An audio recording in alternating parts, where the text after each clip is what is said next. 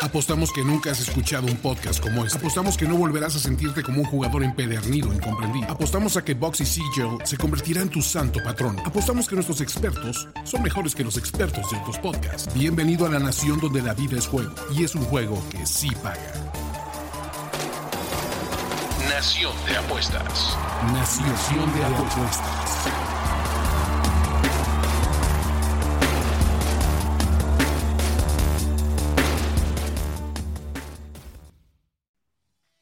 Bienvenidos a una edición más de Nación de Apuestas, el podcast. Ya lo saben, su espacio semanal para que hagamos una previa, un análisis de lo que está pasando en el mundo deportivo, obviamente con una pizca, con un poquito de sabor de apuestas. Yo soy Ricardo de la Huerta y le doy la bienvenida al copresidente y héroe de guerra de esta nación, mi querido Andrés Ornelas. ¿Cómo estás, Andrés? ¿Qué tal, Ricardo de la Huerta? Saludo a todos los compatriotas, como todos los finales de semana. Eh, siempre me gusta traer a, otra vez a la mesa y recordarles a los compatriotas que Nación de Apuestas nació en, este formato. Entonces es un formato que Rich y yo queremos mucho, que al final queremos que crezca pues a la par o más que el canal de YouTube. Y eh, pues simplemente agradecerles, porque ahí vamos creciendo, poquito a poquito, pian pianito, ¿no, Rich? Pero agradecerles a los que nos están escuchando y, a todos los compatriotas fieles que guardan su pasaporte cerca del corazón, ¿no? Hoy es el menú del día, hoy les traemos Champions League, ya terminaron los partidos de ida de las semifinales, el resumen de playoffs de la NBA, nos quedan cuatro series, yo creo que este fin de semana vamos a conocer eh, a todos los finalistas de conferencia en la NBA. Un resumen express de la liguilla en la Liga MX. Ya arrancó la lucha por el campeonato en el fútbol mexicano. Acción de apuestas, acciones de la Nación de Apuestas. Ya saben, el rato les platicamos sobre esa dinámica. Y cerraremos con nuestro típico TMA, todo menos apuestas, un espacio de diversión, de risas, de desintoxicación, Andrés, si así quieren verlo, en el que platicamos del mundo de el entretenimiento, la diversión, alguna recomendación, lo que se nos ocurra para desconectarnos 30 segundos del mundo de las apuestas deportivas. Andrés, vamos a arrancar con fútbol, vamos a arrancar con Champions League y ese es el pretexto perfecto para dos anuncios. Uno, recordarles que Nación de Apuestas es presentado por nuestros amigos de Betway MX, nuestros partners. Corran a la descripción de este podcast y aprovechen todos los beneficios que les traemos gracias a Betway MX. Y número dos, Andrés, tenemos activo y vamos a extender una semana más nuestro giveaway. Estamos regalando un jersey original del West Ham United, cortesía también de Bedway MX. Bien sencillo, hagan un review de cinco estrellas en la plataforma que ustedes quieran, en la que ustedes estén escuchando este podcast y compártanlo por favor en el tweet que tenemos hasta arriba. Eh, con el anuncio del podcast de esta semana. Oye, Ricardo, es que yo no tengo Twitter pídanle, seguro tienen un amigo, un primo, un conocido, alguien que les ayude, creen una cuenta por 30 segundos, pueden participar. La verdad es que, pues siendo honestos, Andrés, yo creo que vamos a tener poquitos participantes, entonces es una gran oportunidad. Las probabilidades están de tu lado para que te lleves este eh, jersey original del West Ham United. Si esto fuera una apuesta, Rich, la nación de apuestas te diría que la apostaras porque el valor es muy grande, ¿no? Es como apostarle a un underdog que sabes que se va a dar te está pagando, haz cuenta que les estamos pagando 10 a 1, cuando en realidad el momio real es solamente es de 50 a 50, ¿no? Con un volado te lo ganas, pero estás recibiendo un premio como de 10 a 1. Entonces, si vayan, corran, participen en nuestro giveaway. Suficientes anuncios, Andrés, vámonos de lleno. Lo decíamos, tuvimos semifinales día de la Champions League. El martes el Real Madrid y el Manchester City empataron 1 a 1. La verdad es que intercambiaron golazos y tan tan. Y el miércoles en el derby de Milano, en el derby de la Madonina, el Inter se impuso 2 a 0 al AC Milán. Pregunta Andrés Ornelas, ¿cuál es tu historia favorita después de estos juegos de ida en la Champions League? Lo mío son las historias, Rich, y creo que en este caso no hay otra que la del Pep Guardiola y que sí es posible que se saque la espinita al fin en la Champions League con pues, con sus dos equipos extras, porque ya estuvo en el Bayern, está en el Manchester City, ya lleva muchos años, y fuera del Barça, no ha podido ser prácticamente nada importante en la Champions League. Entonces, al fin, este será el año en que Pep Guardiola se quite a sus críticos de encima y gane la Champions League. Esa, eh, con, pregunta al final de, la frase, porque creo que esa es la historia principal, la que todos nos tenemos que eh, poner a pensar y analizar, Rich, porque, a ver, si gana el Madrid la Champions, pues a nadie le sorprendería. Ya sabemos que el Madrid es el Madrid y es una fortaleza eterna de la Champions League. Eh, y sabemos que cualquiera que salga de ese lado, pues tiene grandes, grandes probabilidades de ganar la Champions. No sé si estés de acuerdo con la narrativa que yo quiero buscar y, analizar en este caso. ¿Cómo, ¿Cómo, te lo diría, Andrés? Es bien curioso el caso de Pep Guardiola, ¿no? Yo creo que es uno de los entrenadores modernos más exitosos, que acumulan más títulos, más laureles, más reconocimientos a nivel mundial. Y sin embargo, Solo ha podido ganar dos veces en toda su carrera la Champions League. ¿Y sabes qué es lo más curioso, Andrés? De esas dos, que obviamente fueron con el Barcelona, la primera fue literal en su primer año, en su temporada de debut como director técnico de el Barcelona. Eh, se llevó la Champions League. Por ahí después lo logra hacer dos años después, pero desde 2011 Pep Guardiola no gana una Champions League.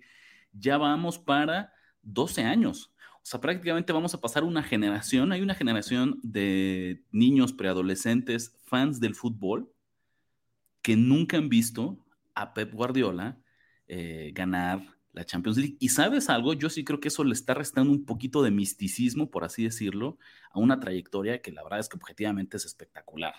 Pero pues la Champions es la Champions. Y siempre que Pep llegue a estas instancias, inevitablemente, no sé si la principal, pero una de las tres historias que vamos a tener sobre la mesa es esa. ¿Qué onda con la maldición de Guardiola en la Champions League? Este es el año que lo va a lograr. Este es el año que va a lograr obtenerlo eh, fuera de Barcelona. Y asimismo, yo estoy convencido de que este es el mejor equipo hombre por hombre que Pep Guardiola ha tenido desde que se salió del Barça. yo sé que ah, va a, empezar, va a entrar el factor nostalgia, ¿no? No, los Bayerns. No, no, no, no, para nada. Pero mi pregunta es, bueno, no, vamos a decirlo, sí, yo creo que es intocable e-, ese Barcelona con Messi en el clímax de sus habilidades. Es que para mí ese es el mejor fútbol de la historia que ha existido en un lapso de tres años. O sea, yo sé que podemos debatirlo, no es debatible, pero para mí es el equipo más dominante que he visto en mi vida.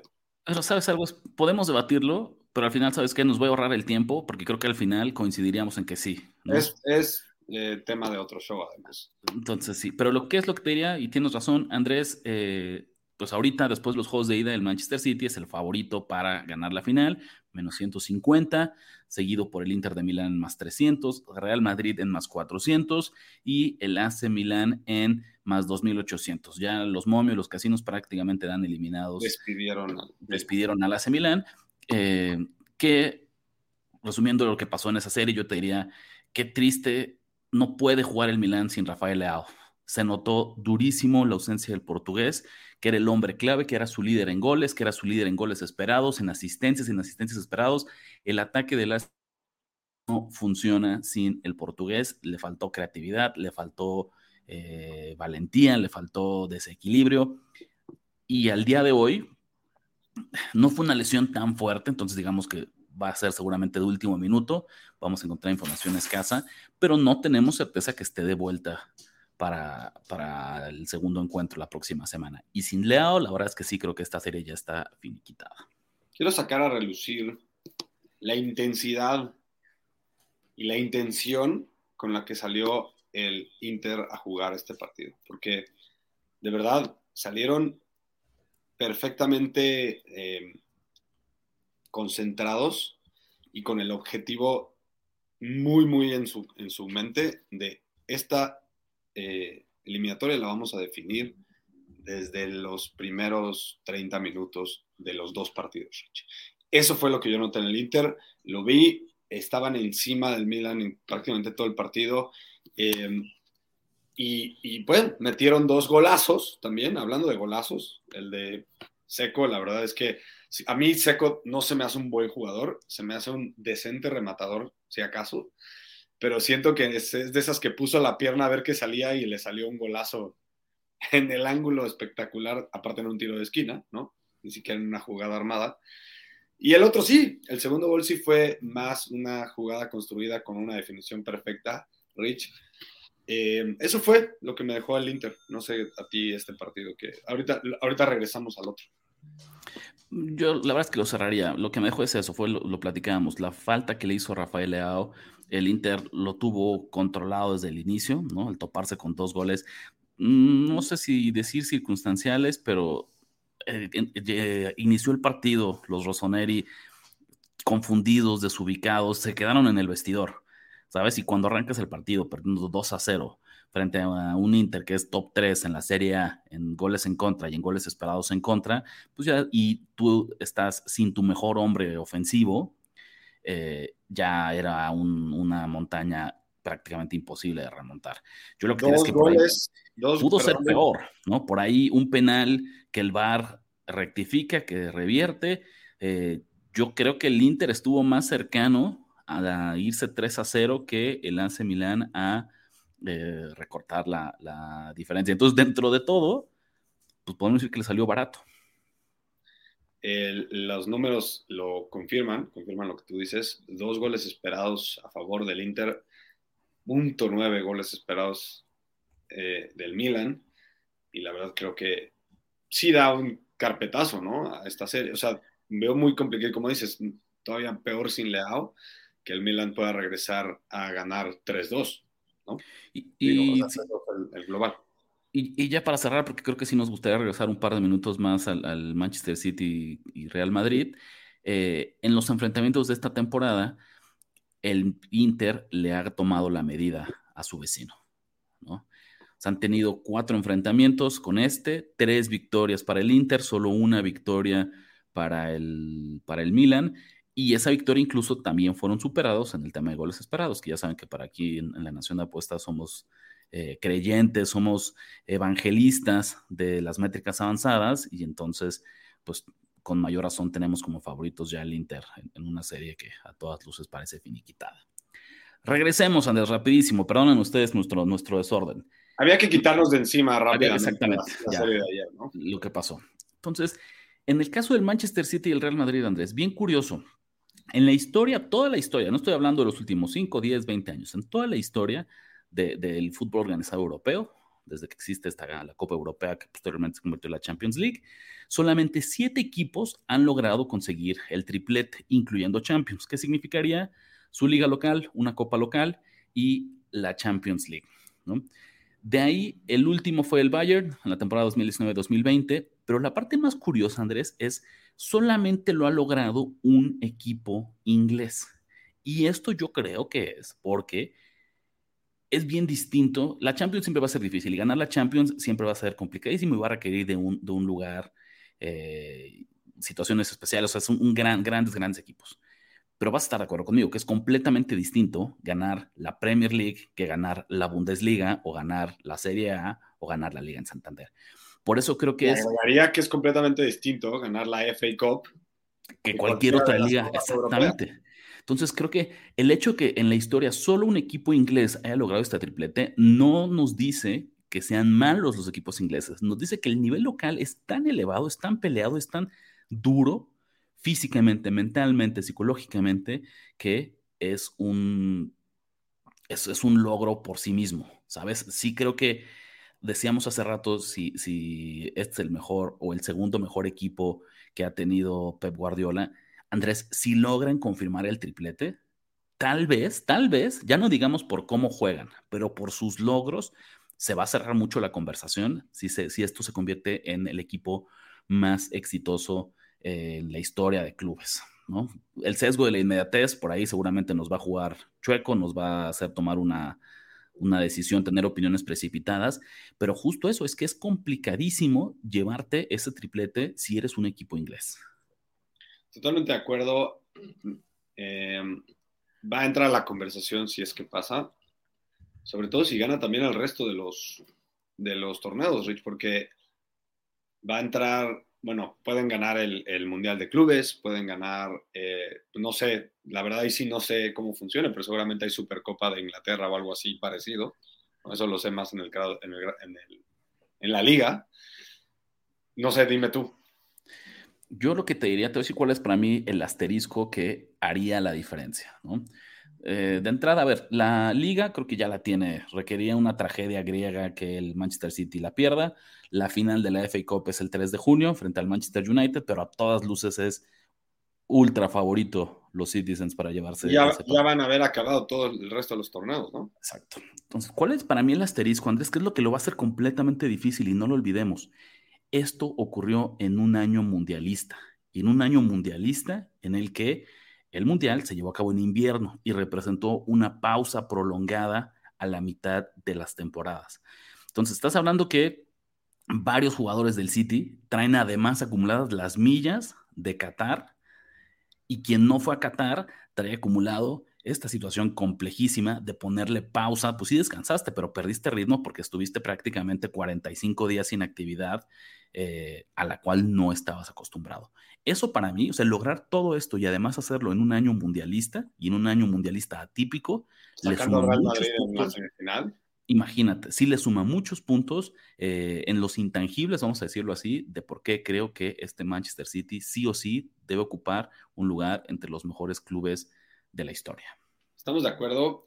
Y ya retomando el tema del partido en sí, Rich, me llama la atención que de alguna manera el Manchester City y el Real Madrid nos, dan, nos siguen dando un gran espectáculo, con todo y que no fue el partido más espectacular a todos, pero aún así yo lo disfruté mucho, fue de ida y vuelta, ambos equipos tuvieron muy buenas ocasiones de gol, pero no se reflejaron los números, Rich, eso fue lo curioso. El Manchester, eh, el Madrid, perdón, generó .7 goles esperados a favor y el Manchester City .5. Sin embargo, si tú vas y te acuerdas rápidamente de, las repeticiones y ves los highlights en YouTube, pues tuvieron buenas jugadas, o sea, tuvieron buenas jugadas, tuvieron, Benzema tuvo una que sacó Emerson muy, muy bien hecho, eh, Vini tuvo una en el primer tiempo o dos antes de meter su golazo, los dos golazos, como tú dijiste en la anticipación de este análisis, eh, y siento que el de vuelta va a ser un partidazo, pero la verdad es que me deja buen sabor de boca siento que por primera vez el Madrid la vio al revés. En esta nueva versión del Madrid Rich, lo común había sido que, por ejemplo, el año pasado, pues a lo mejor el mismo Manchester City o hasta el Chelsea que le pasó esto, o alguno de los equipos que juegan contra el Madrid en las eliminatorias, pasó que el equipo contrario tuvo tres, cuatro ocasiones de gol importantísimas en cierto momento de la serie, las fallaron o las paró Courtois o lo que tú quieras, y llegaba el Madrid y la definía en 15 minutos del segundo tiempo, a lo mejor en el primero o en el segundo partido. ahora pasó un poco al revés, el Madrid estuvo un poco más encima, tuvo, yo siento que más claras ocasiones de gol, pero la que tuvo el Manchester City más importante la metió y ahora van a Manchester a jugar en uno de los lugares más difíciles de jugar hoy por hoy, yo creo. Decía que Andrés y yo somos creyentes de los goles esperados pero tampoco somos necios, tampoco somos ciegos. ¿Y sabes qué pasa, Andrés? Una de las fallas de esta estadística avanzada es que, por definición, un golazo es un gol con un altísimo nivel de dificultad. Y eso también, por consiguiente, es obvio, significa que si la intentan, si la intenta 100 veces, 100 jugadores distintos en todo el mundo, pues el porcentaje de éxito es bajísimo. Entonces, la computadora, la matemática, lo que te dice es que estos tiros, pues no deberían terminar en gol pues aunque haya habido el tener dos golazos, les aseguro que esos dos, dos este, esas dos jugadas no sumaban más de .10 goles esperados cada una de ellas. Para la computadora entró el gol, pero no, no incrementaba ese, esa, entre comillas, calidad y cantidad de oportunidades de peligro porque eran tan improbables que pues, fue la excepción. ¿no? Y sí, lo reconozco, esa es una de las fallas de este modelo. Y la, la falla es que no, este modelo no reconoce quién, quién, quién efectuó, efectuó el tiro, ¿no? Claro, tú, tú, sumas lo mismo si el tiro viene de Messi o si viene de Uriel Antuna, ¿no? Acá en la Liga MX, si tú haces un tiro desde la misma parte del campo con las mismas circunstancias, pues el modelo los contabiliza de, la misma manera. Nada personal contra Uriel Antuna, ¿no? Acá en, acá en México. nos escucha. Oye, y segundo, Andrés, ya nada más para cerrar esa parte, yo vi un meme que me dio mucha risa porque creo que totalmente ejemplifica eh, el estilo de juego y lo que va a ser esta serie. Por un lado tenías a Pep Guardiola con un pizarrón en blanco que básicamente le estaba convirtiendo la física cuántica en fútbol, ¿sabes? con flechas y movimientos y jugadores y movía las fichitas y hacía esto tal cual así, ¿no? Complejísimo. dices, pues sí, así juega el City. Y del otro lado tenías a Ancelotti que nada más decía, pásenle la bola a Vini. Punto. Y yo creo que vamos a ver más de eso en eh, la vuelta. A ver, Rodrigo, a ver, Vini. Ya ni siquiera Benzema, fíjate cómo han cambiado las cosas. Digo, no es que, haya caído, no es que sea un mal jugador, pero en el día de hoy me parece que ya Benzema es la tercera mejor alternativa ofensiva del Madrid. Eh, pero bueno, pues esto, Andrés, para decir 1-1, gran partido, no nos quedó a deber, cumplió eh, la ida. Vamos a ver la vuelta. Yo creo que es algo que va a llegar cerradísimo. Sabemos, lo vimos el año pasado. Si el Madrid nunca está muerto, pues el Manchester City, este Manchester City tampoco puede, puede estarlo. Eh, ¿Algún pick adelantado, Andrés? Así te dijera, ¿no? Ahorita las líneas de apertura, Manchester City favorito por menos 167, bastante favorito. El empate en más 320, Real Madrid en 425. Altas y bajas están en 3.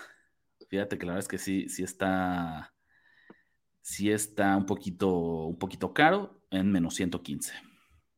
De bote pronto, después Todavía no me animaría a dar una en este partido, ya lo veremos, ya lo verán en el video de Champions que seguramente tendrá el lunes en el canal de YouTube. Pero yo creo, Rich, y así de bote pronto no me has dicho los momios, el que me, sí me animaría desde hoy es otra vez desear lo que tú metiste el lunes y poner al Inter en empate o, o sea, en doble oportunidad, ¿no? Más algo, más, más 1.5 si quieres, arriba de 1.5. Ahí está, pues esperen, los vemos en YouTube próximo lunes con nuestro video exclusivamente de picks de la Champions League. Creo que esa es una excelente transición. Vámonos rapidísimo pausa y regresamos para platicar sobre NBA. Este capítulo de Nación de Apuestas está patrocinado por Bedway MX. Regístrate en Bedway y aprovecha que tu primera apuesta no tiene riesgo. Si la ganas, el dinero es tuyo. Si la pierdes, no te preocupes Bedway te reembolsa la cantidad para que lo intentes de nuevo. ¿Qué esperas? Únete a Bedway y empieza a ganar con la nación de apuestas. Seguimos en los playoffs de la NBA, Andrés. Es la conversación favorita de la nación de apuestas en mayo, todavía en junio, que tengamos las finales. Y me arranco diciendo esto, Andrés. Vamos a platicar las historias principales sobre, sobre las series actuales. Arrancamos con los Denver Nuggets y los Phoenix Suns, Andrés. Denver actualmente ya volteó la tortilla y al día de hoy es el nuevo favorito de los momios de las casas de apuesta para ser campeón. Hoy en día, de los ocho equipos que, siguen con vida, algunos tienen más vida que otros, algunos ya están prácticamente contra las cuerdas o a una derrota de la eliminación. Denver tiene una cuota de más 300, 4.0 si les gusta el sistema decimal, lo que los coloca como, lo decíamos, favoritos eh, de las casas de apuestas. Entonces, mi pregunta sería, Andrés, ¿es justificado? Tú ves a Denver, la verdad que todavía no terminan de, vencer a, Phoenix, ¿no? Tiene, eh, con justicia me parece que son favoritos, pero eh, pues tampoco luce tan irreal la remontada de los Suns. ¿Tú qué pues, piensas? Yo no la veo, la verdad, la remontada de los Suns, como lo dices, porque yo creo que Phoenix tiene un problema muy importante y lo hemos comentado una y otra vez en estos espacios, que es a la hora de ir por Kevin Durant, que era la movida correcta, o sea, no estoy criticando la movida como tal, dejaron ir prácticamente a sus mejores jugadores de rol. Y en estas instancias, Rich, te das cuenta lo importantes que pueden llegar a ser los jugadores de rol. Siempre decimos que lo más importante siguen siendo las superestrellas y siempre lo seguirán siendo, sobre todo estas instancias. Pero nos damos cuenta en partidos como el anterior, no, el de ayer, eh, miércoles, sino el anterior de Warriors contra Lakers, que Lonnie Walker fue el que definió el partido en el cuarto cuarto con 15 puntos, si no me equivoco, en el cuarto cuarto. Un jugador de rol, Rich. O sea, ¿qué importancia realmente tiene Lonnie Walker como tal en el protagonismo en los Lakers? Pero él definió el partido y nos da, o sea, nos deja entender esto, que es, si tuviéramos a Michael Bridges, si tuviéramos a Ken Johnson todavía en esto, Phoenix con Durant, pues sabríamos que a lo mejor no tienen que depender de 80 puntos entre Durant y, este Booker, ¿no? Pueden jugar y pueden tener de repente un cuarto en el que Michael Bridges toma el protagonismo y mete 10 puntos. Para, este, para esta temporada era complicado porque justamente para completar ese trade por Durant, pues iban a tener que sacrificar a su segundo nivel de jugadores y por eso es que se va a Bridges. Y por eso creo que hace sentido lo que hemos platicado en, últimas semanas es Phoenix, lo interesante va a ser cómo viene el próximo año, después de que se fortalezca con dos, tres agentes libres de este tier 2, ¿no? De este nivel, no superestrellas, pero grandes jugadores, eh, veteranos con roles muy específicos que saben hacer muy bien su chamba, anotadores que pueden venir de la banca y pueden llevar bien la pelota y, echarse la ofensiva de un equipo por la 15, 20 minutos. Del Rey Allen de los, del hit, ¿no? Esa es una opción, ¿no? Ver que tengas puta. Yo no sabes la cantidad, Andrés, de tires, de triples, perdón, desmarcados que he visto fallar a Phoenix este partido. El señor Okogi, eh, pues ahorita el señor Ross. De churro que te sabes los nombres, cabrón, te felicito. ¿no? Por ahí, en serio, Shamet, o sea, los he visto y ahorita nada más, pero en serio, fallar triple tras triple tras triple desmarcados, que, que y si por sí Phoenix es el equipo que, que, intenta menos triples en lo que queda de los playoffs, y luego los que tienen los están fallando sus jugadores de rol, pues bueno, sí, sí suena para una receta para el fracaso. Perdón que te interrumpa ahí, pero se me hace interesante esto que dices, porque ¿cómo puede ser que un equipo que no ataca el aro y no busca realmente ganar el partido con fisicalidad y con tiros libres, tire tan pocos triples. O sea, no hace sentido. Por eso es que están en esta situación también. No, y, y, por eso es que en serio pareciera que no es sostenible lo que está haciendo Phoenix, porque es una realidad. Otra vez, no quiero decir en la historia, porque de repente ya nos volvemos como muy exagerados, pero vamos a decir, en los últimos 10 años, Andrés, los dos jugadores, los dos, entre comillas, dioses del tiro de media distancia, son Kevin Durant y Devin Booker. Tal cual. Es este caso súper inusual, anticlimático de la NBA actual, en la que Phoenix ni está buscando atacar el aro, como dices, ni está buscando lanzar de tres. Y no puedes ganar así. No, la verdad es que es eso. Aunque estén anotando 80 puntos esta mancuerna por partido, no puedes ganar un campeonato así. Esa es una realidad. Y probablemente ya ni una serie cuando del otro lado tienes a, a una ofensiva que se mueve como reloj suizo, que es la de los Denver Nuggets. Lo que sí te voy a decir, Andrés, y si quieres ya para que avancemos a la siguiente serie, es, yo también, si me preguntas quién va a ganar la serie, creo que va a ser Denver. Si me preguntas, o sea, no, no, no, no alcanzo a, concebir, eh, o me cuesta mucho trabajo, porque sí, ¿cómo ganaría Phoenix esta serie? Pues necesitamos dos partidos consecutivos en los que Durant y Booker otra vez no fallen, y tal vez ya ni 80, ahora necesitamos 85, 90 puntos combinados entre los dos, que jueguen 48 minutos eh, ambos partidos. Pero Andrés, los momios actualmente ponen a Denver como favorito, no para el juego 6, no para el juego 7, para ganar la serie, no importa cómo sea, en menos 400 o 1.25. Y eso ya me parece una exageración, ¿sabes? Porque eso implicaría una probabilidad implícita del 80%. Yo juré que Denver para ganar la serie iba a estar por ahí de menos 200. Menos 400 híjole, sí me parece una exageración porque tampoco siento que ya lo tengan eh, completamente en la bolsa. O sea, va 3-2 la serie y el juego 6 lo van a jugar de visitante, lo juegan en Phoenix. Oye, pues hay valor, entonces métele unos, una media unidad a, los, Suns. Pues sí debería, la verdad es que sí. Técnicamente, si, si, hiciéramos caso a todos nuestros propios consejos, el valor estaría ponerle un pesito a... Yo te voy a decir cuál es mi valor más bien, porque yo justo por eso revisé los precios de las series, porque después del 3 a 2, dije, ¿sabes qué? No me quiero complicar en el juego 6. Quiero jugar a que Denver gane la serie porque estoy convencido que Denver va a jugar la serie. Y fui, busqué los momios, vi menos 400 y sí le dediqué eh, dos, tres corajes a, Bedway porque me la pusieron muy cara, ¿no? Híjole, Bedway, te quiero mucho, pero con menos 400, pues no. Tuve que volver a regresar mi billetito a mi bolsa, mi billetito virtual, y dije, pues esta apuesta no, no la haremos.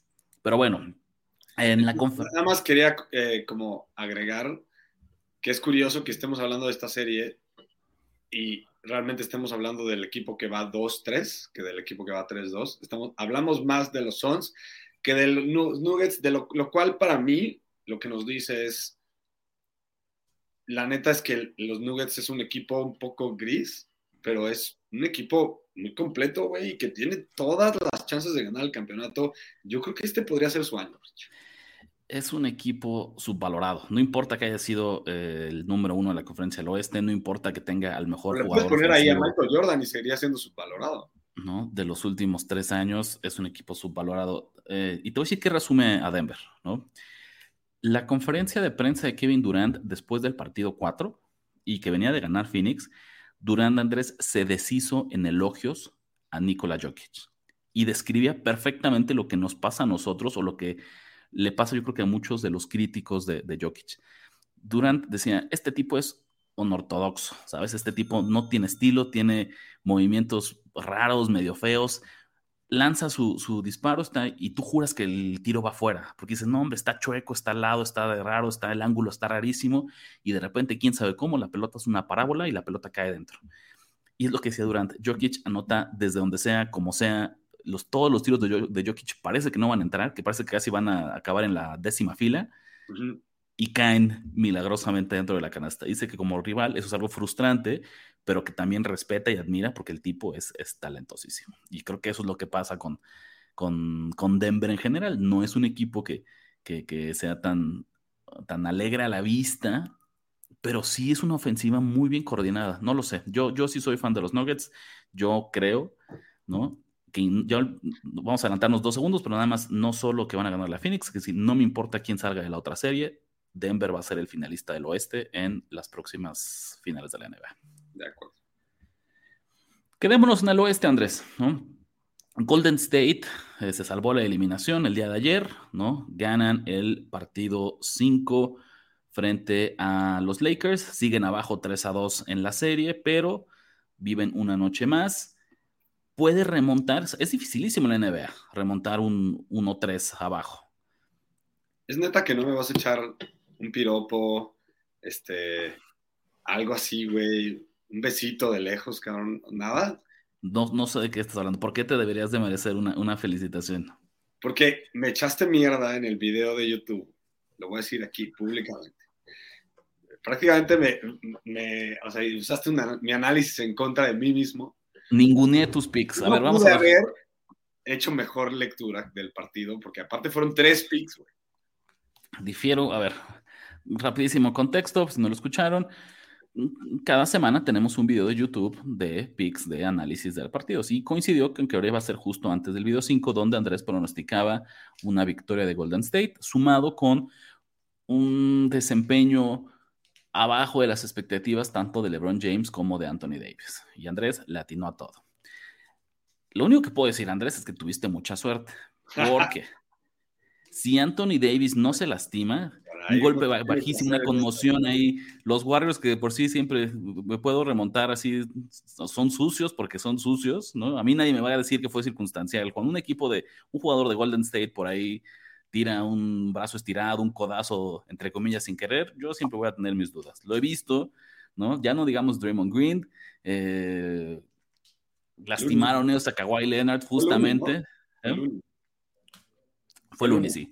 Pero bueno, básicamente entonces yo creo que al final ya no, no pasó mayores, pero después de, ese golpe, eh, Anthony Davis ya no regresó. Por ahí anunciaban que incluso salió en silla de ruedas, que estaba siendo evaluado por una conmoción, porque parece que sí sacudió.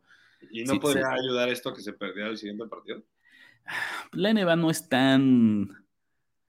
No sé cómo sea el protocolo de conmociones de la NBA, ni siquiera siento que se haya confirmado, pero lo que sí leí fue eso, que tal cual se sentía de su. O sea, reportó síntomas de conmoción y salió de, la arena en, una silla de ruedas. Son las dos cosas que, yo escuché en la transmisión que se reportaron como hechos, ya no como, como teorías o como supuestos.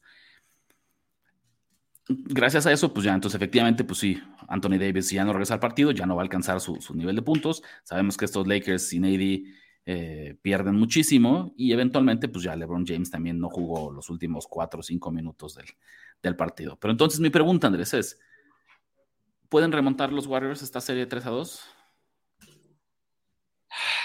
La verdad es que, primero que nada, uno que tiene que hacer para ganarse este, el amor de Ricardo de la Huerta, pobre, pobre de, tu novia, pero, pero la verdad es que aún así, yo, yo, creo que en el peor de los escenarios me hubiera ido 2-1. O sea, alguno de los dos hubiera quedado abajo de los 40.5, porque además lo brillante de mi pick, y ahora yo me tengo que echar porras a mí mismo, es que me fui por, no me fui por los puntos de los dos, me fui por la combinación de puntos, rebotes y asistencias, porque sabía que en algún momento iban a descansar, se iban a pagar, eh, eh, iban a estar perdiendo este partido a tal grado que ya no iban a ser tan eficientes, ¿no? Porque aparte empezaron siendo muy eficientes los dos. En, la primera mitad acabaron con 17 y 16 puntos, si no me equivoco, algo así más o menos. Entonces, eh, se veía difícil, pero bueno. Eh, mi respuesta con mucho dolor, Rich, es que creo que no, que no podrán regresar los, los Warriors, porque además, o sea, de que pueden, pueden, porque siguen siendo los Warriors, tienen mucha veteranía, mucha experiencia, tienen a uno, si no es que el mejor coach de la NBA, sino yo creo que Spolster es el único que podrías poner a esa, esa distancia, ¿no? Em, pero mi respuesta es no porque ya esta es la sería la segunda serie que se va siete partidos. Y no estamos hablando de un equipo como los Sacramento Kings, ¿no? Que pues prácticamente todo el grupo de jugadores fuera de Barnes es súper joven y pueden jugar, si quieres, cuatro series de siete partidos y van a estar bien. Acá estamos hablando de que al menos la base es sumamente veterana. Ya se ha hablado inclusive de des, pues des, ¿cómo se dice? Desconfigurar a esta, a esta base, eh, modificarla si quieres con, con, Curry con base, digo, con Curry de, de, protagonista todavía. Yo siento que los Lakers, que si es un equipo joven, eh, fuera de, de, LeBron James y Davis, que dependen demasiado en lo que hagan ellos, estoy de acuerdo, pero quieras o no, el resto de jugadores de rol son jóvenes, son energéticos, son físicos y son buenos defensores. Y creo que eso tarde o temprano les va a pegar a estos Warriors tan veteranos, Rich, ya sea en el partido 6 o en el partido 7. Va a haber un momento en el tercer cuarto que van a estar cansados y los Lakers, y va a llegar otra vez Lonnie Walker, o si quieres esta vez Reeves, y va a hacer sus 12 puntos y va a definir la serie. Lo único que a mí me preocupa, Andrés, es otra vez el estatus de Anthony Davis. No se ha reportado, hay con mucha incógnita, pero lo que sí es un hecho es que fue una lesión en la cabeza, ¿no? Y dos, lo que digo que salió en silla de ruedas. Entonces, imagínate que Davis queda fuera para el partido 6, ¿no? Sin Anthony Davis, los Warriors perfectamente podrían ganar este partido. Y después en un juego 7, que además se va a jugar en San Francisco, pues los favoritos va a ser, o sea, Golden State va a ser favorito, ¿no? Y la suerte de, este equipo, pues se puede extender una, una serie más, ¿no? Lo veo muy En este análisis que estoy, estaría considerando que Anthony Davis está bien. si no está Anthony Davis, al menos para el partido 6, sí sería muy cañón, porque sería el partido de visitante en donde no está. Prácticamente sería muy difícil que los Lakers pudieran ganar. Y a este LeBron ya es un, ¿qué, Rich? Un 60%, un 70% del LeBron pick que conocimos. Sí, aún así ese 70% es mejor que el... Que el 90% de la NBA, pero, ya es por, cachitos. Ya es mortal, sí, sí, sí, ya, ya te dosifica muchísimo esos momentos de, Ayer me sorprendió eso, Rich, porque yo dije, chin, va a caer mi pick de 40, de menos de 40 puntos de asistencias y, rebotes, porque siento que podría ver la chance de que LeBron sea dueñera del juego, como lo hizo muchas veces en sus años de Climax y definiera la serie con sus puntos, sus rebotes y sus asistencias. Pero me sorprendió que lo vi pasar el balón, pasar el balón, inclusive cuando estaba cerca del arco, ya no le entra a esta, a esta pelea brusca, ¿no? No sé si te queda lo misma, el mismo sentimiento. Yo lo que veo es incluso empieza a forzar de repente triples, ¿no? Cuando está cansado, cuando ya, ¿no? Ya no va a atacar la pintura como antes, sino se conforma, entre comillas. ¿no? Exactamente, ¿no? Y la verdad es que LeBron, si por sí nunca ha sido un gran triplero, ahora pues las piernas tampoco, tampoco le ayudan. Entonces, bueno, pues esperemos. Pero yo sí lo vi, Rich, con cara al, aro, solo un defensor enfrente de él y pasársela a alguien afuera. Pues mira, entonces eso, lo que nos confirma es eso, es que este equipo... Anthony Davis es el uno. Exactamente, exactamente. Que nos echaron mierda, saludos a todos los que nos escriben en los comentarios de YouTube, por decir, que Fíjate, no, no, no lo había visto, pero no, es una realidad, ¿no? Anthony Davis ahorita es, el jugador número uno, eh, es la principal opción ofensiva, especialmente cuando del otro lado tienes a un equipo como Golden State que en realidad no tiene cómo pararlo, ¿no? Looney no me parece, es el único hombre, entre comillas, grande y no me parece que sea suficiente, ni tiene el talento defensivo. confiaría más en Draymond Green si acaso, ¿no? Sí, pero también es, no, sabemos que no es, yo no, yo no confiaría en Draymond, Draymond Green para para prácticamente nada, pero... a ver, perdón, pero fue equipo número 2 All NBA defensivo, güey. Pues venga, sí, ahí está. Solo que históricamente no. a lo que te doy la razón es que el matchup no es el mejor para Draymond Green, porque Draymond Green no es un centro natural. Draymond Green es más un forward que puede jugar contra otros forwards a la defensiva. Así le saca unos. Siempre va a perder por el tema físico. Y le saca unos, que será unos al menos 10 centímetros. Y fuerza también, o sea, no solo eso. Para que no me quede con la duda, Andrés. Sí, literal, 10 centímetros. Anthony Davis le saca 10 centímetros y unos 15 kilos a Draymond Green lo cual lo hace, lo hace complicado. Mientras tanto, en la conferencia del Este, Andrés, la serie que todos estamos hablando, la serie importante, la realidad, Filadelfia y Boston, eh, hoy jueves, jueves 11 de mayo tenemos el partido 6 y nadie lo esperaba. Los Celtics, Andrés, están eh, contra la pared, van perdiendo igual 3 a 2 la serie. Y visita. Ya tocó fondo Boston, puede jugar todavía peor, le puede ir peor. ¿Qué esperamos de estos Celtics, Andrés, para lo que resta de esta temporada? Sí tienen chance de ganar este partido, Rich, pero sí están tocando fondo también. Es algo curioso que pasa muy de vez en cuando, que en un pico alto puedan estar pensando en, o sea, teniendo pensamientos negativos. Pero sí lo estoy viendo con estos eh, Boston Celtics porque de entrada, creo que vas a estar de acuerdo conmigo, ellos se saben y creo que todos sabemos, no es ninguna a lo mejor lo único, los únicos que no lo saben son los 76ers, pero son mucho más talentosos que los 76ers. Y una, una cualidad de estos 76ers es que son este típico equipo que además tenía los 76ers de Allen Iverson, si no mal recuerdo, que se sienten mejores que los demás aunque no lo sean. No es como el tipo, es tu amigo Rich, eh, de la bolita de cuates, que está espantoso, pero que el cuate se siente Luis Miguel y por eso te tiene pelo. Entonces, esa, confianza injustificada, desmedida de 76ers es la que los ha tenido. Pues sí, sí funciona. O sea, ¿estás de acuerdo que son más talentosos hombre por hombre? No, totalmente. O sea, totalmente esta es. Eh, a ver, insisto, porque Filadelfia, a ver, tiene al MVP de esta temporada, sin, sin ir más lejos, ¿no? ¿no? No es que sea una bola de donadies. Pero si, si Philly avanza, yo sí voy a decir, antes de decir que Filadelfia ganó esta serie, es que Boston la perdió. Boston la tenía pero estamos viendo la mejor versión de la historia en playoffs de, de Harden, ya a estas alturas. ¿Quién lo diría? Pero es cierto. Estamos viendo el surgimiento espectacular del Maxi que vamos a ver en los siguientes 10 años, que ya es el Maxi veterano que, que, que, pues, que veíamos en su talento, y estamos viendo un Embiid que sigue siendo eh, una fuerza incontrolable de los dos lados de la duela, ¿no? Juego 6 en Filadelfia, este sí, por favor, no se lo pierdan, ¿no? La línea, Andrés, rapidísimo nada más para, para confirmar, porque en serio, a diferencia de, de las otras series que están 3 a 2, que todavía el favorito de perder el 6 pareciera que tiene buenas chances en el 7, eh, aquí creo que Filadelfia tiene que cerrarlo en casa. Y mira, Boston es favorito por dos y medio a pesar de jugar como visitante. Entonces, eso nos dice... ¿Oh? ¿Le apostarías?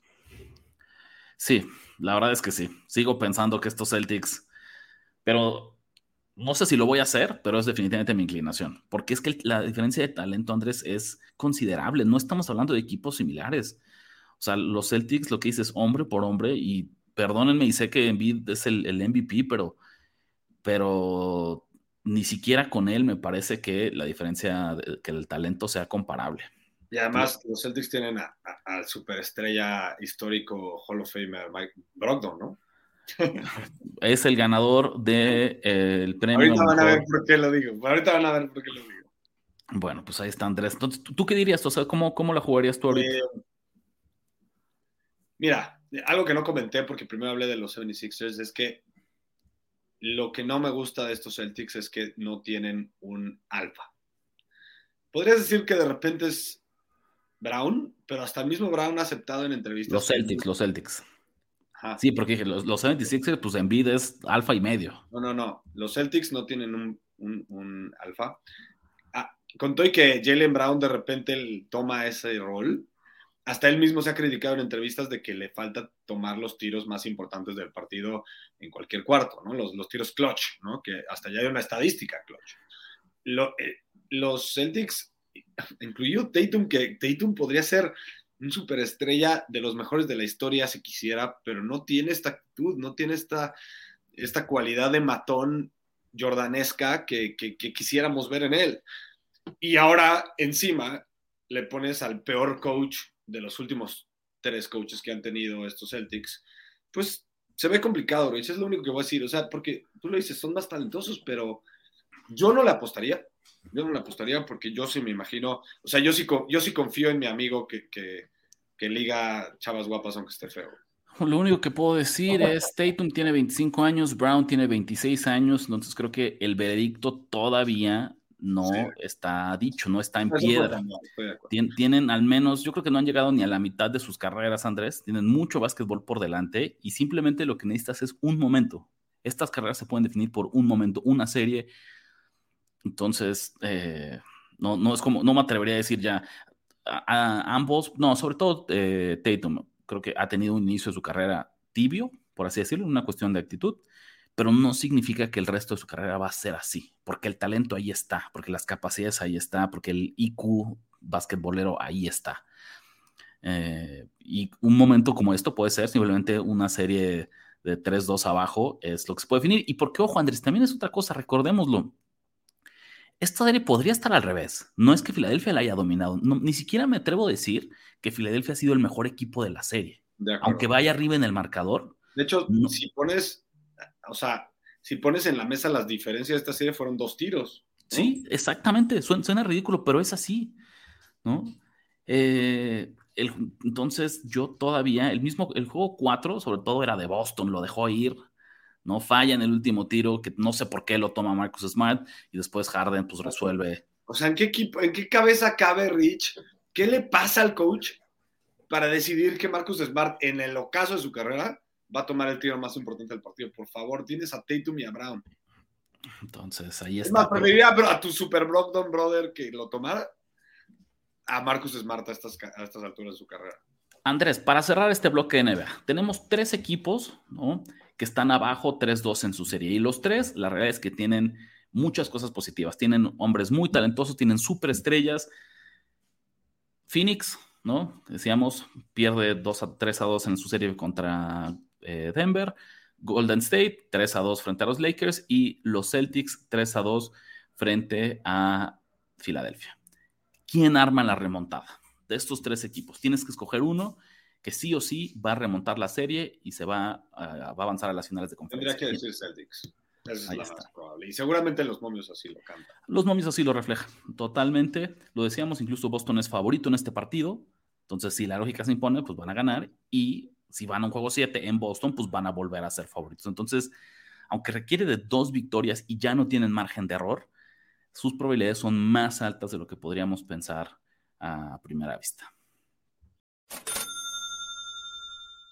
Llegó la hora de las acciones de la Nación de Apuestas, ya lo saben, pongo sobre la mesa distintos temas sobre el mundo deportivo, eh, takes, no opiniones, y Andrés tiene que escoger si las compra, básicamente si está de acuerdo y quiere más acciones sobre ese tema, si las vende y no podría huir más rápido de esa opinión, o si aguanta y necesita más información y quiere esperar a ver cómo progresa, cómo evoluciona eh, el tema en turno.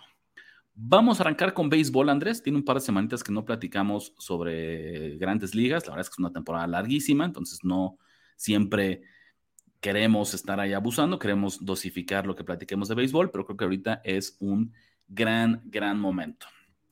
Andrés, como contexto, los Yankees de Nueva York, después de 38 partidos, son sotaneros del este de la Liga Americana, aunque es una realidad, tienen un récord positivo, 21 ganados y 17 perdidos.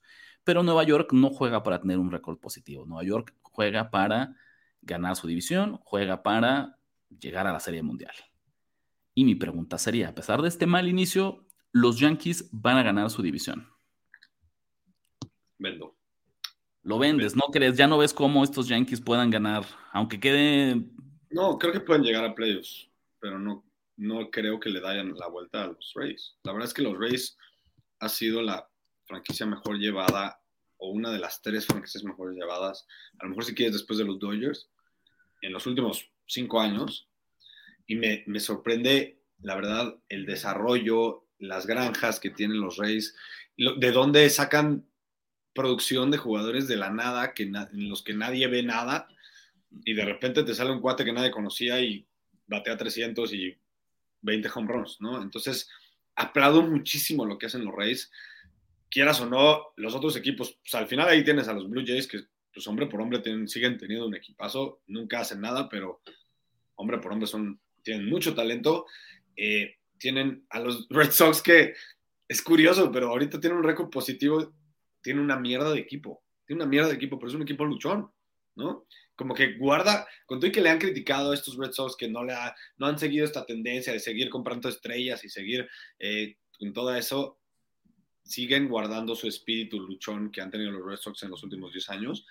Y los Orioles, que tienen mucho talento joven, no me imagino a los Yankees que para mí su principal detractor, su principal obstáculo es su propio, su propio manager. A mí se me hace muy malo Aaron Boone. Em, y pues sí, yo creo que van a remontar, van a dar lucha, pero no los veo ganando la división. Si te hubiera preguntado esto, esto mismo al inicio de la temporada, ¿tampoco los veías como favoritos? O la verdad es que al inicio, el, día del opening day, sí pensabas que los Yankees. los veía, pero la verdad es que no, no puede ser que este equipo como está armado. Yo sé que hay muchas lesiones, pero sigues. La neta es que la banca de los Yankees debería ser mejor que la de los Orioles, o sea, que el equipo titular de los Orioles. ¿Me explico? O sea, han perdido contra equipos malos. Todavía pierden la serie contra los Rays. Ok, va, te la perdono, pero han perdido series contra Cleveland, ¿no? No puedes dar, no puede pasarte eso ni siquiera a estas instancias de la temporada si eres los Yankees, Rich. No hay pretexto alguno. Lo que yo te diré es, todavía ni siquiera llegamos al primer cuarto de temporada, entonces queda mucho béisbol por delante. Eh, y así como tuvieron mala suerte. Como fan de los Yankees, no sé. Ya, fíjate al revés. podrá ser, podrá ser. también ya estás acostumbrado al pesimismo de estos Yankees que llevan 20 años decepcionándote, entonces pues, la verdad es que no, también... No, 20. Ganaron la Serie Mundial. 15. bueno, tienes razón, no 20, 15. Respétame, por favor, así dime. Por favor. Estoy, estoy redondeando. Andrés, hablando de béisbol, eh, siempre hemos dicho aquí en la Nación de Apuestas que este es un deporte en el que conviene, ¿no? Animarte a apostar muchos underdogs, porque incluso los equipos malos ganan más partidos que otros, otras ligas en porcentualmente. ¿no? Tradicionalmente en el béisbol, incluso un muy mal equipo, un sotanero de la división, gana alrededor del 30% de sus partidos. Mientras que si nos vamos a la NBA o a la NFL, solo por comparar con los deportes americanos, ese porcentaje cambia como a la mitad. Es como el 16, 20% máximo de los equipos verdaderamente malos. Sin embargo, Andrés, este año pareciera que el béisbol se está separando muchísimo entre equipos muy buenos y equipos muy malos. Ahí, si la temporada, si proyectamos el total de juegos del día de hoy, hay cuatro equipos que corren, que van volando para tener más de 100 derrotas, que eso es dificilísimo, es igual de difícil, tal vez hasta más difícil que tener 100 victorias, que ya sabemos que es como la marca de una gran temporada regular. ¿Los qué? ¿Son los A's? Los, los A's, los Royals, los Cardinals, los Nationals, los White Sox. Ellos ahorita ah, van a ritmo, van a ritmo de 100 eh, derrotas. Y atrasito, los Rockies, los Nationals y los Reds ahorita terminarían con noventa y tantas derrotas. Tenemos siete equipos que están coqueteando tras un cuarto de temporada regular con llegar a esta terrible marca de 100 derrotas. El récord, Andrés, en la historia de grandes ligas es que cuatro equipos lleguen a 100 derrotas. Mi pregunta, después del terrible inicio, después de esta disparidad que estamos viendo, ¿será el primer año en el que cinco equipos terminen con 100 o más derrotas? Siento que voy a hacer mucha lana en esta sesión de brokering y de, y de movimientos de bolsa porque voy a vender otra vez. Y voy a vender Rich porque de entrada descalifico a los Cardinals en esa conversación. Los Cardinals son un buen equipo, ha sido un equipo bien llevado, es el segundo equipo, no sé si sabían esto, pero es el segundo equipo con más este, series mundiales después de los Yankees. Y confío en que ellos retomen su camino. De hecho, para, eh, hasta hagamos un enfoque en que yo voy a ir a favor de los Cardinals en muchos partidos y buena transición al grupo VIP de la Nación de Apuestas. Si quieren participar, Nación Apuestas por email, díganos de qué país eh, nos escriben y, ahí les damos las bases, porque nos está yendo bien en los últimos picks de béisbol, yéndolo con underdogs. Y un underdog que me va a gustar mucho, vas a ver, son los Cardinals. Entonces, descalifiquemos a ese equipo. Luego, los del otro lado del balón, por así decirlo, los Pirates no van a seguir este ritmo. Entonces, muchos equipos que vayan contra los Pirates pues van a sacar victorias ahí. Yo no le confío en los Pirates ni en esta super racha que traen 21 y 17, de hecho ya están menos bien de cómo empezaron. Los Nationals puede ser que caigan esa, se me hace un equipo bastante malo. Los Rockies también me lo puedo imaginar. Y los Royals y los Athletics también me lo puedo imaginar. Creo que los demás van a encontrar la manera de, pues, de levantarse tantito para al menos no llegar a las 100 victorias. Buenísimo, pues ahí está. Entonces, nada más recuerden eso, porque esto sí nos sirve mucho como apostadores. En, Hasta los White Sox, ¿eh?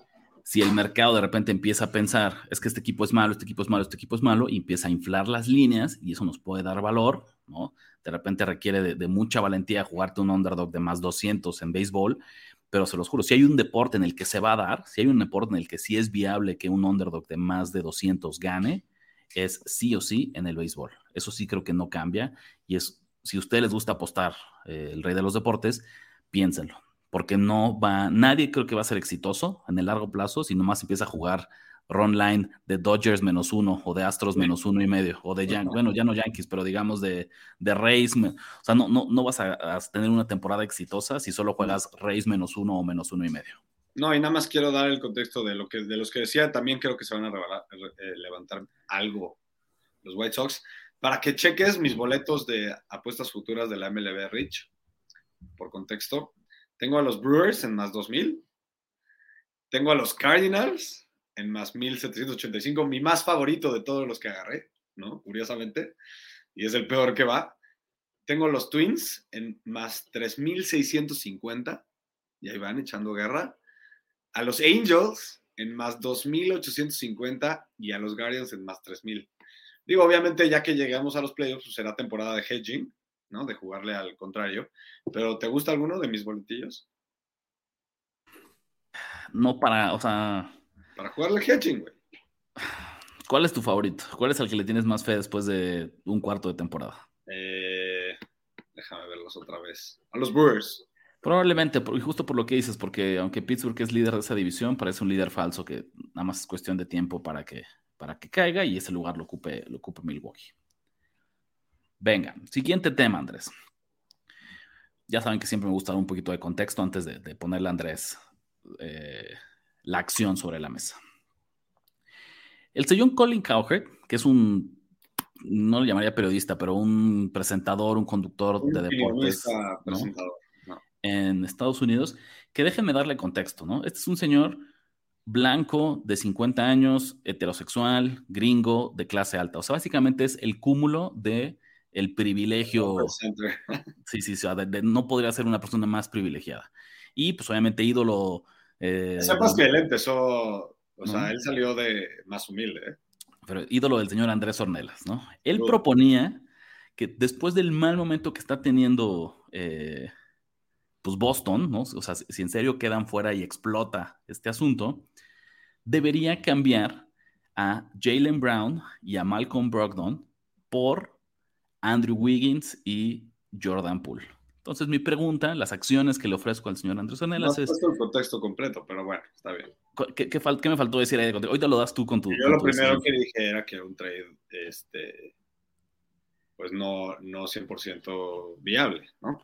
Entonces, bueno, ahí, ahí está el punto. Él ponía sobre la mesa, tú cambiarías, ¿no? Y me puedes decir, lo cambiarías si fuera, ¿quién ganaría el trade entre eh, Boston y Golden State, este hipotético, si cambiaras a Jalen Brown y Malcolm Brogdon por Andrew Wiggins y Jordan Poole? Eh, la respuesta es, yo vendo porque no los cambiaría. O sea, lo, lo, primero que dije es que se me hace que es un trade eh, injusto, ¿no? O sea, que ese trade por mucho lo ganaría eh, lo ganaría Golden State porque no porque no por los jugadores secundarios del trade, sino porque Jalen Brand es mucho, mucho mejor que cualquiera de los otros tres. Y eso es lo más importante.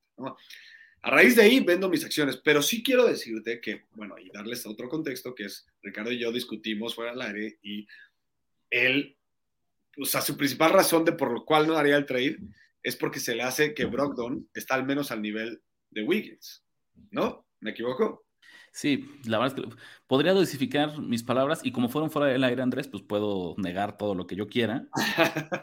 eh, pero me parece, me parece que son comparables. Al final tal vez decidiríamos que Wiggins es un mejor jugador. Pero espérate, antes, antes de que des esta conclusión, te voy a dar un poco de contexto. Lleva 400 partidos en su carrera el señor Brogdon, de los cuales ha sido titular en solo 258, o sea, poquito más de la mitad.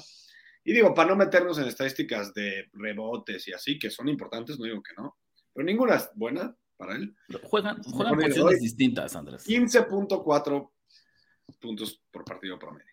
Juegan posiciones distintas. Estoy de acuerdo que si calificas que Wiggins fue un pick número uno, en general lo que ha logrado con su carrera, pues no ha, no ha llegado a las expectativas. Totalmente te la doy. Pero quieras o no, el güey ha sido de 635 partidos, ha sido titular 635 y promedia 19.1 eh, puntos por partido. Y fue instrumental en que los Warriors ganaran los playoffs el año pasado.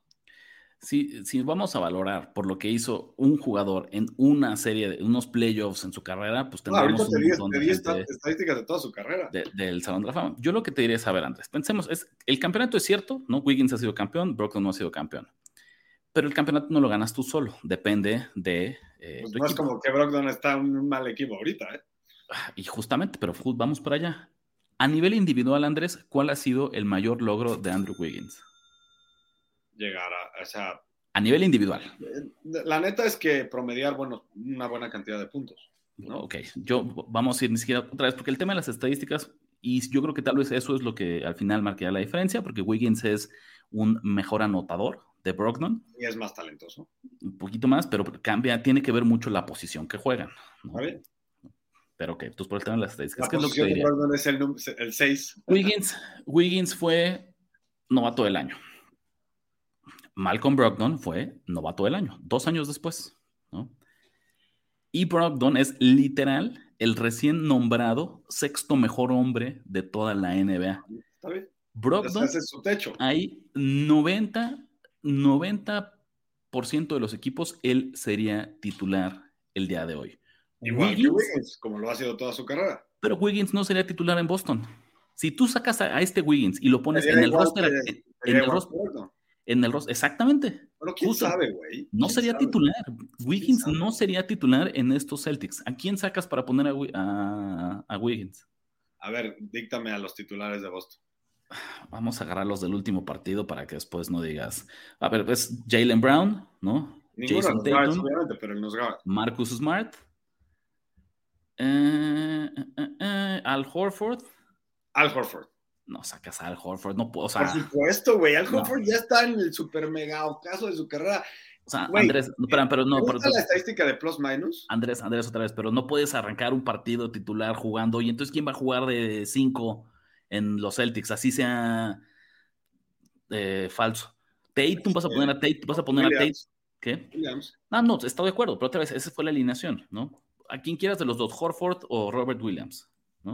Él, ello es él, es como el hombre grande de este equipo, el ancla defensiva de la pintura. Por la verdad, ya se me hace. Estoy de acuerdo. Bueno, pero lo que ves. Que ya no debería, ya no sé si debería estar jugando en la NBA. Entonces, bueno, te lo cambio por Robert Williams. Entonces, Wiggins no jugaría por Robert Williams, si quieres, no por talento, pero sí por, por diseño de juego. No jugaría por encima de eh, Jason Tatum, no jugaría por encima de Jalen Brown. y por ahí otra vez, pues por diseño, puede decir que tal vez sí, pero no jugaría por encima de. En estos Celtics actuales, yo no creo que sacarían a Smart o sacarían a Derrick White porque juegue. Pero ya la dudaste, güey.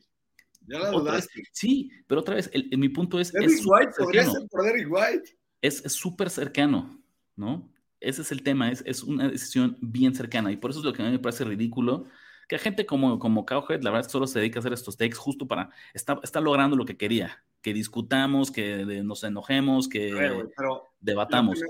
defendiendo a Cowhead, que pues, como dices, sí es mi ídolo y la verdad es que yo me visualizo en el, en el peak de mi carrera siendo algo parecido a lo que es con Cowhead.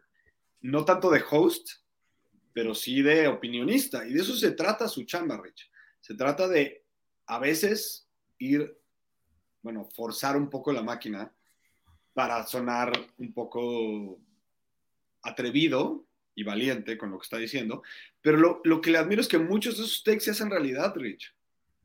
De hecho, él, tiene él mismo tiene una sección que se llama when Colin was right, when Colin, when Colin was wrong, que eso además le da validez a todo también lo que lo exagerado que dice mal, güey, porque él mismo se califica y dice, güey, aquí sí me la mamé, aquí sí me la mamé con ese take, pero este take exagerado que dije estuvo bien.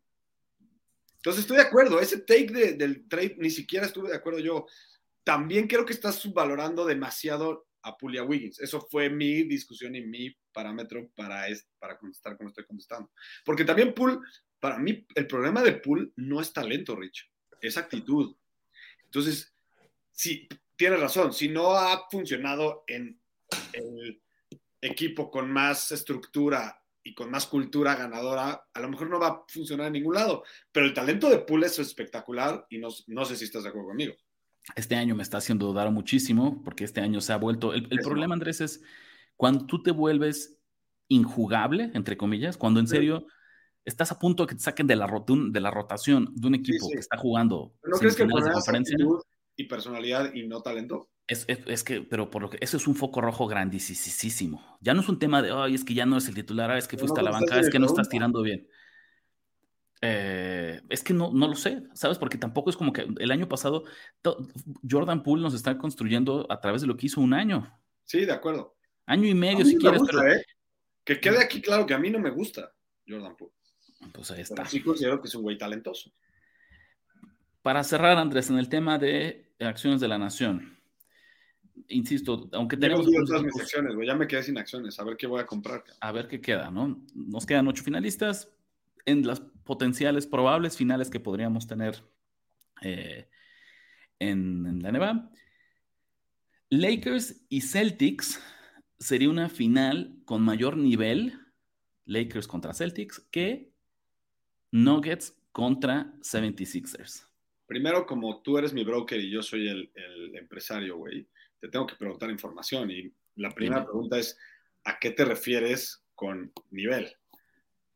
en la duela con más, con mejor nivel de básquetbol. visualmente hablando en lo que, en como a mí me gustaría o espectáculo. No, justo, fíjate que por eso justo fue muy cuidadoso mi fraseo y no dije qué final tendría eh, un mayor sería más atractiva. Okay. ¿Cuál tendría mayor nivel? ¿En cuál tendrías un, ejecutarían un básquetbol, ¿no? De mayor nivel, de mayor calidad? Es un, gran, cuestionamiento y en la tarde de hoy, Rich, es, la que más me ha costado trabajo eh, saber si compro acciones y no, o no compro acciones. Entonces, o las ventas. Eh, um, yo creo que el, el, resultado es el que no va a querer nadie. O sea, vendo, otra vez vendo. Creo que Denver y Philly tendría más nivel que Lakers y Boston porque creo que hoy en día, en la configuración actual de los Lakers, si Anthony Davis tiene un mal partido, pierden. Si tiene un buen partido, ganan. Y si no, chequen las estadísticas de los playoffs, porque ya me han echado de nuevo, ya me han echado mierda por esto. Chequen el plus minus y chequen las estadísticas en los playoffs. Para mí gira demasiado alrededor de lo que puede hacer Anthony Davis. Entonces, aquí decimos, bueno, tenemos un, un LeBron bueno, que todavía es un gran jugador, Anthony Davis, que es el mejor jugador del equipo, y lo demás son una serie de jugadores de rol. Y en, eh, pues sí, en, los Celtics sí tienes a lo mejor el equipo más talentoso de la liga, pero estás hablando de uno de los dos equipos. Denver, quieras o no, calladito, fue el número uno de, la, fue el seed número uno de la, de la oeste. Y del otro lado, los 76ers siguen siendo uno de los cinco equipos más talentosos de la NBA. No sé si estás de acuerdo conmigo. Entonces, el nivel, lo que me suma 76ers y Denver me da más nivel que lo que me suma en total los Lakers y los, y los Celtics. No lo pude haber dicho mejor, Andrés. Qué bueno, caíste en mi trampa, ¿no? Porque el fraseo era muy, muy preciso de que no me refería a que iba a ser más atractivo, sino dónde tendríamos más nivel. Y creo que eso es con la suma de todas las partes, nos da más definitivamente en el Denver-Filadelfia siempre va a ser espectacular y deseable y, un producto televisivo increíble que Lakers y Celtics se enfrenten en una final. Eso es incuestionable. Como lo está haciendo con la serie de Warriors y Lakers. exactamente, exactamente. Eso es como siempre, la gente va a querer ver eso. El, factor morbo ahí va a estar muy grande. Pero fíjate, creo que sería una final subvalorada, el de Nuggets y 76ers, no solo por el nivel, sino también porque sería interactiva. de una vez por todas, Andrés, podríamos ponerle fin a este maldito argumento de, de Embiid contra Jokic ¿Y cuántas veces el deporte nos da chance de tener justo eso, de olvídate lo que yo dije, lo que no dije? Ahí se enfrentaron en unas finales con todo, eh, toda la carne en el asador, con todo de por juego, all-in, todas las fichas. Todos sanos, todos en su mejor momento. A mí me encantaría que pasara eso. Lo veo difícil, no por el lado de Denver, que insisto, yo digo, para mí es mi gallo en la conferencia del oeste, pero Philly eh, todavía no puede celebrar, no puede cantar victoria. ¿no? 3 a 2 arriba de Boston, con esto nos vamos a despedir, pero eh, pues los Celtics siguen siendo favoritos. Para cerrar entonces, TMA, todo menos apuestas, ya lo dijimos, ¿no? Nos desconectamos, nos desintoxicamos del mundo de las apuestas deportivas y hacemos alguna recomendación. Andrés, no puedo creer que no hayas visto Guardianes de la Galaxia volumen Yo tampoco lo puedo creer. Porque además hay una regla por ahí que dice, yo creo que después de una semana ya se va a hablar de spoilers. Entonces me pones aquí en un predicamento. Ya es una semana, exacto. Me pones en un predicamento porque obviamente no, ahorita, güey. no voy a venir a, estropearle a nadie la película si se estrenó ayer, pero ya en una semana pues ya debería yo poder ¿no? dar un poquito más de contexto y me lo tengo que guardar porque Andrés Ornelas, que autonombrado, se, se define como un gran fan de Marvel eh, y no ha visto la película. Has cambiado, Andrés. ¿Qué, diría el Andrés de hace cinco años, diez años? El, Andrés, ok, fíjate, ya sé que te lo voy a poner. El Andrés del día del año que salió Guardianes de la Galaxia 1, ¿qué le diría a este Andrés que lleva una semana y no ha visto la número 3? Le mentaría la madre, sin duda. Ya, pero pues, este es este Andrés familiar, que es otra versión de Andrés. Pues lánzate tú, a ver Andrés, por eso existen las matines. No, no, totalmente, pero entre chamba, entre que me fui y ahorita sería la rápida cierre de TMA, a México a, a ver un concierto, no he podido, o sea, chamba, familia y concierto en Ciudad de México, no he podido, güey. Ya, bueno, a ver, ¿qué le puedo decir entonces, Andrés? Y a ustedes que nos escuchan sin, hacer muchos spoilers. La verdad es que siento que a estas alturas, Andrés, además, yo creo que hay mucha gente que ya no es tan fan y ya no le gusta Marvel, que ya se saturó. de, Se, saturó de que sea tan popular y tan mainstream y ya más bien como que le aburren todo este tema de los superhéroes y así. De hecho, existe la teoría de que va a venir el nuevo DC a suplantar al viejo Marvel. Ya. Bueno, ¿qué les puedo decir? Es una gran película, sí, cierra satisfactoriamente, ¿no? Creo que si son fans de los personajes de Marvel, de esta trilogía, van a salir satisfechos. Eh, no sé si sea mejor que la primera. Pero sin duda es mejor que la segunda. Pero sin duda es mejor que la segunda y sí, eso. Tal, o sea, tal vez sí. No, este, produce distintas sales con distintas opiniones, distintas emociones que la primera, pero definitivamente es, mucho, mucho mejor que, la segunda, eso es uno. Y dos, te diría, de repente dicen, esta es la película que va a salvar, que regresa la calidad de las películas de Marvel después de que han sido malitas el último par de años. Coincido con eso. Pero no te, o sea, pero te deja pensando en qué pueda pasar con el universo, ¿no? No, no, no, no. Ese pero, es el problema. Pero por sí misma es, es una película. Fíjate, te estás arriesgando. Yo ya la vi dos veces. E incluso la segunda vez salí igual de contento de verla que la primera. Estoy muy ardido. Aparte que tú te estés burlando de mí de eso. sí, totalmente. Eso sí está cabrón. Eh, bueno, este, quería preguntarte, o sea, saliste de, primero, de, cinco estrellas, ¿cuántas? Yo soy, no soy un crítico muy duro, ¿no? Y es en el contexto que es una, cuatro y media, vamos a ponerlo así la segunda es, ¿cuál fue el sentimiento mayor? ¿Fue emoción, o sea, emoción de intensidad? ¿Fue sentimiento, o sea, de, tristeza, de, ya sabes, pues, sentimiento? O sea, ¿qué fue, lo que más viviste de, todos estos sentimientos de emociones? Sí, no le llamaría tristeza, pero sí a flor de piel, ¿no? La lágrima. Me tienen, traes media lágrima a la mitad de la película. Así, a media mejilla, así. nunca, no llegué nunca como al llanto tendido, pero sí traes así la garganta cerrada y media lágrima la mitad de la película. Bueno, ya para ahora sí, para concluir, yo sé que no es la banda más popular del mundo, pero para los verdaderos amantes de la música bien hecha y bien tocada, de gran nivel, podrías decir hasta, o sea, de escuela de, música. Fui a ver, yo soy muy fan, de hecho es una de mis tres bandas favoritas de Dave Matthews Band.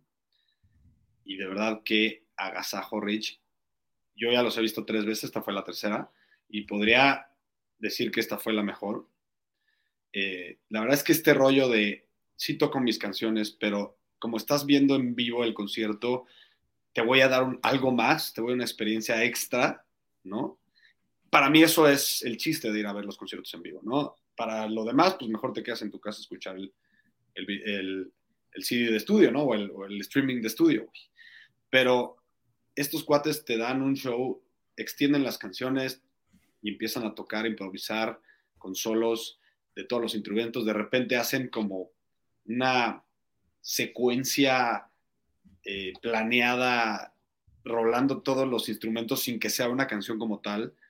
Un espectáculo de 10, Rich, y además muy buena vibra. Te, dan, te dejan una muy, muy gran vibra, lo vi en el Auditorio Nacional en Ciudad de México, pero, o sea, reafirma mi fandom por Dave Matthews. Pues ahí está, digo, ahí ya no podemos hacer recomendación porque ya fue el concierto, no, no puede, no pueden ir a ver la...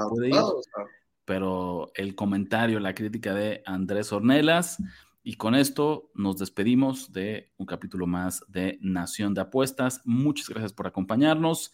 Acuérdense de suscribirse donde quiera que estén escuchando este podcast. Lo dijimos al inicio, tenemos activo el giveaway por su jersey del West Ham. No dejen de participar, por favor, ya nos queremos deshacer de él. Es de ustedes, ¿no? Tienen así altísimas probabilidades de llevárselo. Tú que nos estás escuchando, ¿no? Que medio te gusta, que no estás convencido, hazlo, participa, déjanos en Twitter. regalar a tu hermana o a tu. Una captura de, una reseña de cinco estrellas del podcast y va a ser casi tuyo. En serio, a ti te estoy hablando, tú que nos estás escuchando, que lo estás dudando, no lo pienses dos veces y ayúdanos. Esperamos tu comentario en Twitter. Andrés, como cada semana es un gusto. Vámonos y nos vemos por acá la próxima.